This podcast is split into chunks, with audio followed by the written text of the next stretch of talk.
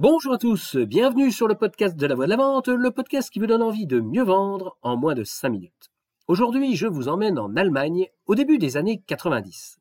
À cette époque, je travaille pour une entreprise française et bien que jeune vendeur, j'ai la responsabilité de son centre de profit allemand, vu que personne dans l'entreprise ne maîtrise la langue de Goethe comme moi, que je réside à Francfort depuis déjà plus de deux ans et que mon mentor là-bas est parti sous d'autres cieux pour faire évoluer sa carrière. Je travaille pour le monde de l'industrie automobile allemand, où je vends des technologies de filtration.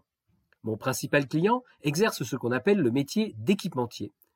Il achète des équipements à droite à gauche et les assemble dans des installations complètes pour les vendre à l'industrie automobile.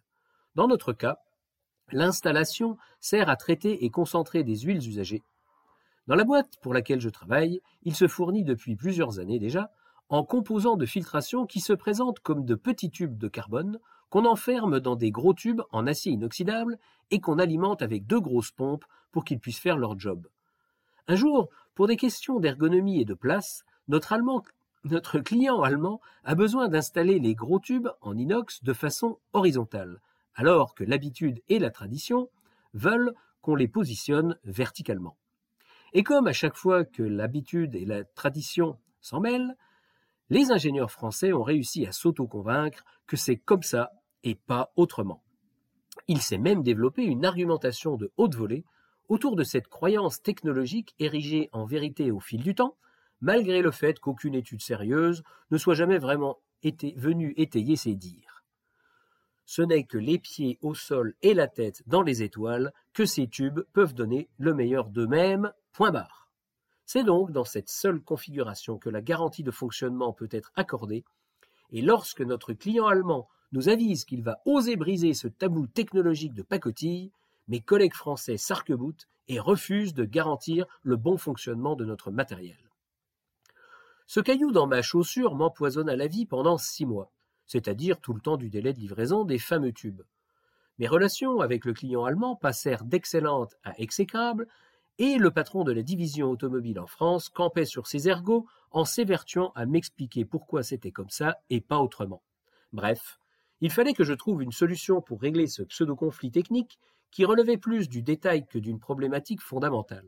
Je décidai donc d'organiser un repas au sommet et je choisis un restaurant au sud de Stuttgart, patrie de Mercedes et Porsche, pour enterrer la hache de guerre avec force Spätzle, spécialité de pâtes du Baden-Württemberg, bière locale et bouteille de kirsch. En fait, il m'aura fallu ces six mois pour comprendre que la problématique n'avait rien à voir avec des notions fondamentales d'engineering, comme chacun des protagonistes me le répétait à longueur de conversation téléphonique, mais provenait d'une querelle entre deux coqs, l'un gaulois et l'autre germain. Un an avant, l'Allemand avait émis une fin de non-recevoir à une demande du Français qui voulait visiter l'usine Porsche de Stuttgart. Il avait fait ça parce que le Français s'escrimait à monter ses tarifs chaque année, alors que le chiffre d'affaires avec l'équipementier allemand augmentait régulièrement, de façon même exponentielle, et que notre matériel était devenu la référence du marché automobile outre-Rhin. L'Allemand était persuadé que sa progression venait de son travail, et le Français avait la certitude qu'il fabriquait le meilleur produit du monde. Chacun de son côté de la frontière tirait la couverture à lui, et j'étais la saucisse de Francfort, coincée dans le Brötchen. Sachant que je ne pouvais pas me reposer uniquement sur un miracle de la gastronomie allemande, pour rabibocher les deux parties, je leur proposais un compromis. La promesse d'une visite chez Porsche contre celle que les tarifs n'augmenteraient pas l'année suivante et que les tubes filtrants pouvaient maintenant adopter la position de gisant, à condition qu'ils reposent sur des berceaux, c'est le terme technique consacré. Et ça a marché. J'ai trouvé une solution qui permettent de continuer notre business florissant de part et d'autre de la frontière sans qu'aucun de mes deux lascars ne perde la face vis-à-vis de l'autre. Je n'aurai certainement pas le prix Nobel de la vente pour ça, mais cette anecdote montre bien que l'ego surdimensionné peut vous pourrir une belle relation commerciale si on n'y fait pas gaffe. Et maintenant, voici un petit exercice pour vous, mes amis.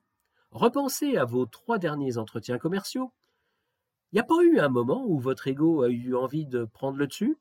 Et à ce moment, comment est-ce que votre interlocuteur a réagi? Et comment est-ce que vous avez ramené vos deux pieds sur terre pour garder la relation intacte? Voilà, voilà, sur ces belles paroles, je vous laisse et je vous dis à jeudi prochain. À bon entendeur, salut